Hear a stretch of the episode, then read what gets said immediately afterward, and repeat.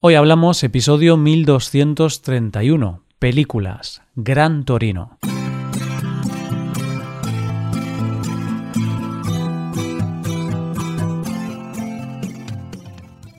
Bienvenido a Hoy Hablamos, el podcast para aprender español cada día. Publicamos nuestro podcast de lunes a viernes. Puedes ver la transcripción, las explicaciones y los ejercicios interactivos de este episodio en nuestra web ese contenido solo está disponible para suscriptores. Hazte suscriptor premium en hoyhablamos.com. Buenas, oyente, ¿qué tal? En nuestra película de hoy, el protagonista es un tipo duro que dice ¿Nunca os habéis cruzado con alguien a quien no deberíais haber puteado? Ese soy yo. Hoy hablamos de Gran Torino.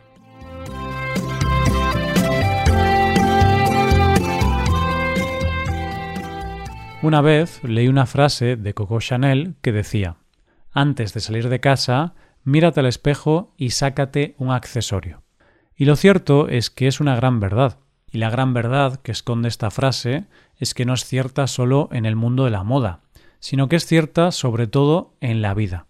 Porque esta frase lo que nos viene a decir es que la clave de la mayoría de las cosas en la vida es la sencillez que con poco se puede contar mucho y que con muy poco se pueden hacer grandes cosas, porque la gran virtud de esta vida es conseguir hacer de la sobriedad y de la sencillez algo inmenso.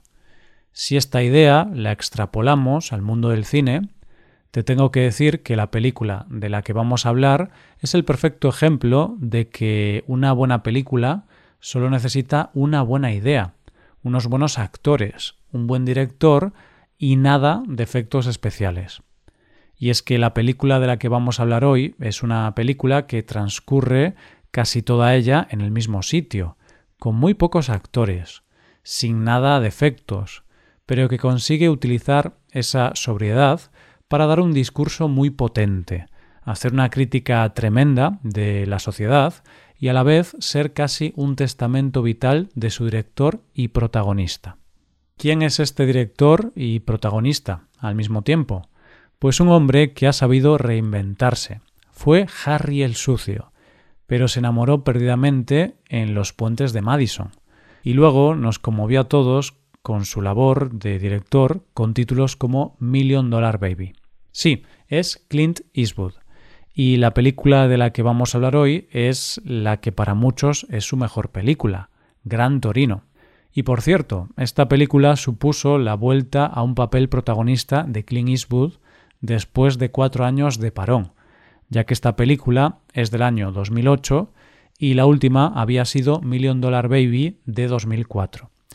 Pero empecemos por el principio. Como ya hemos dicho, esta película es del año 2008. Está dirigida e interpretada por Clint Eastwood y los actores que lo acompañan son Vivan Amy Hare y Christopher Carley. Hay más actores, claro que sí, pero entre estos sostienen toda la trama de la película. Tanto Vivan como Amy Hare no eran actores principales y son de la comunidad Hmong, que es una etnia de 18 clanes distribuida entre las montañas de Laos, Vietnam, Tailandia y otras partes de Asia. Es así porque en la película interpretan a una familia de esta etnia donde se cuenta que se tuvieron que trasladar a Estados Unidos tras su participación en la guerra de Vietnam de parte de los estadounidenses. Puede que me esté adelantando un poco a los acontecimientos y es mejor que contemos de qué va la película, y luego entenderás la importancia de esta etnia en la trama. Y en realidad la trama es muy sencilla. Nuestro protagonista es Walt Kowalski, un hombre al que conocemos el día del entierro de su mujer. Es un mecánico jubilado de la Ford y veterano de la Guerra de Corea.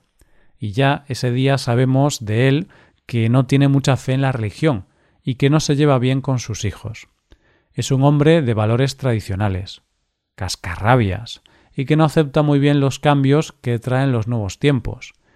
Es un hombre de costumbres arraigadas que vive solo en su casa con su perro, bebe cerveza, tiene un gran Torino de 1972 en el garaje, tiene armas y no ve con buenos ojos que su vecindario y sus vecinos sean inmigrantes asiáticos. pero precisamente un incidente con su gran Torino hace que entre en relación con la familia de la etnia Mon de la casa de al lado, más concretamente con el hijo, Tao, y la hija, Su. Y a partir de ahí el personaje empieza un viaje que lo hará cambiar, un viaje de redención en el que no hay vuelta atrás. Redención. Esa es la clave de toda la película. Esta película comienza en una iglesia, el día del entierro de la mujer de Walt, con él de pie al lado del féretro de su mujer. Cuando habla el cura, vemos que Walt no se cree una sola palabra de lo que dice. Y vamos a pararnos un segundo en el cura porque es un elemento clave en esta cinta. En esta primera intervención lo vemos que habla detrás del púlpito y habla de manera un tanto impersonal pero en su discurso se pregunta qué es la vida y la muerte. A partir de aquí el cura intenta hablar con Walt y le dice que su mujer le pidió que cuidara de él y que lo confesara. La confesión es la clave de la relación de los dos. Walt no cree en la confesión, no cree en la Iglesia, pero sí tiene pecados que confesar que lo matan por dentro. Los pecados de Walt tienen que ver con la medalla al valor que guarda en su baúl, tienen que ver con la guerra y tienen que ver con matar asiáticos.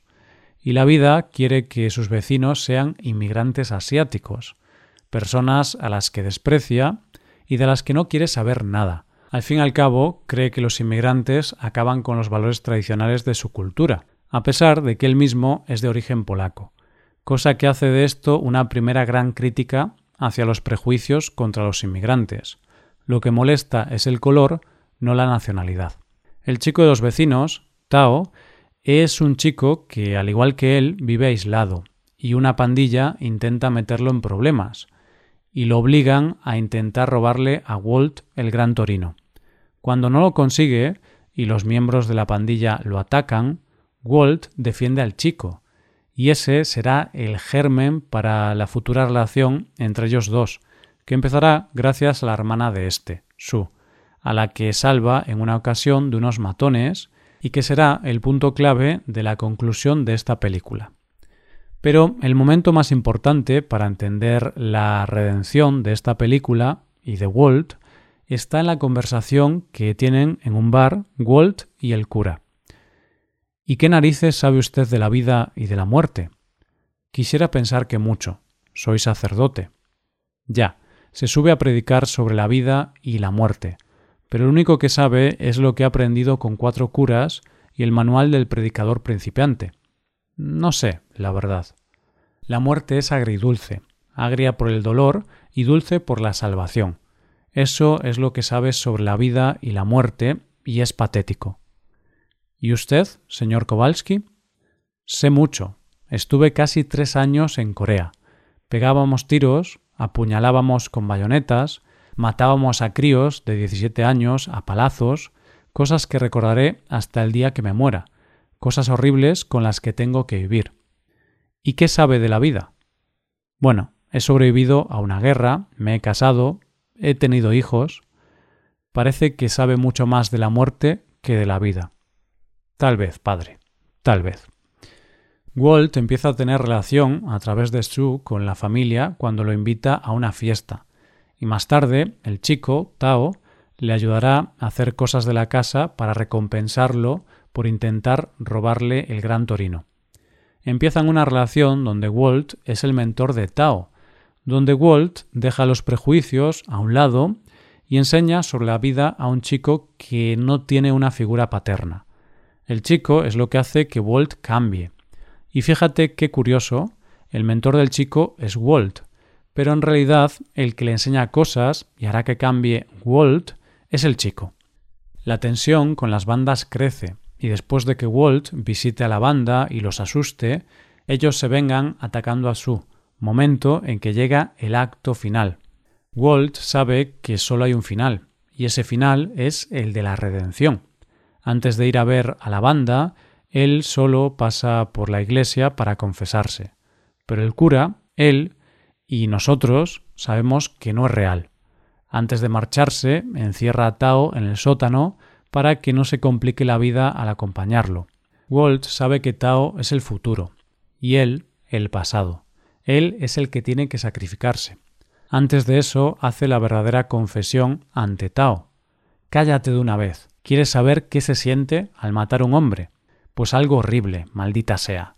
Lo único peor es que te den una medalla de valor por matar a un pobre crío que lo único que quería era rendirse.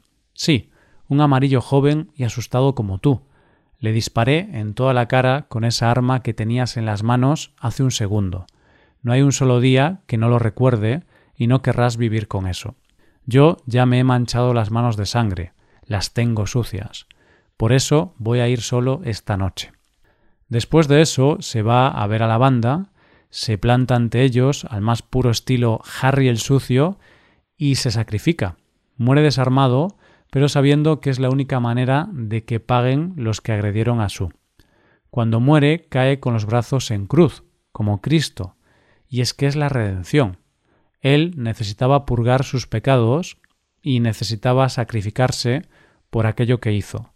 Y su gran torino, ese símbolo del pasado, se lo deja como testigo a Tao, que es el futuro. Y en el funeral de Walt, el cura habla ya delante del púlpito y dice Walter Kowalski me dijo una vez que yo no sabía nada de la vida o de la muerte, y que no era más que un virgen de 27 años al que le gusta coger de la mano a viejecitas supersticiosas y prometerles la eternidad. Walt no tenía ningún problema en decir lo que pensaba, y tenía razón. En realidad no sabía nada de la vida o de la muerte, hasta que conocí a Walt. Y vaya si he aprendido. Y de eso va la película en realidad, de aprender, de perdonar, de evolucionar y de redimirse de los pecados. Y sobre todo es la forma de Clint Eastwood de decir lo que piensa.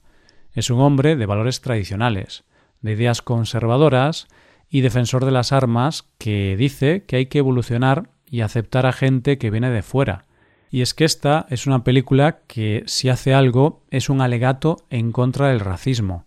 Y es la forma de Clint de decir, yo me equivoqué, y no tengo problema para decirlo. Y Clint te mira la cara y te dice, ¿y tú eres capaz de redimirte? Y esto es todo por hoy, oyentes. Espero que os haya gustado mucho el episodio y espero que haya sido de interés. Muchas gracias por escucharnos. Por último, te recuerdo que puedes hacerte suscriptor premium para ver la transcripción los ejercicios y explicaciones de este episodio.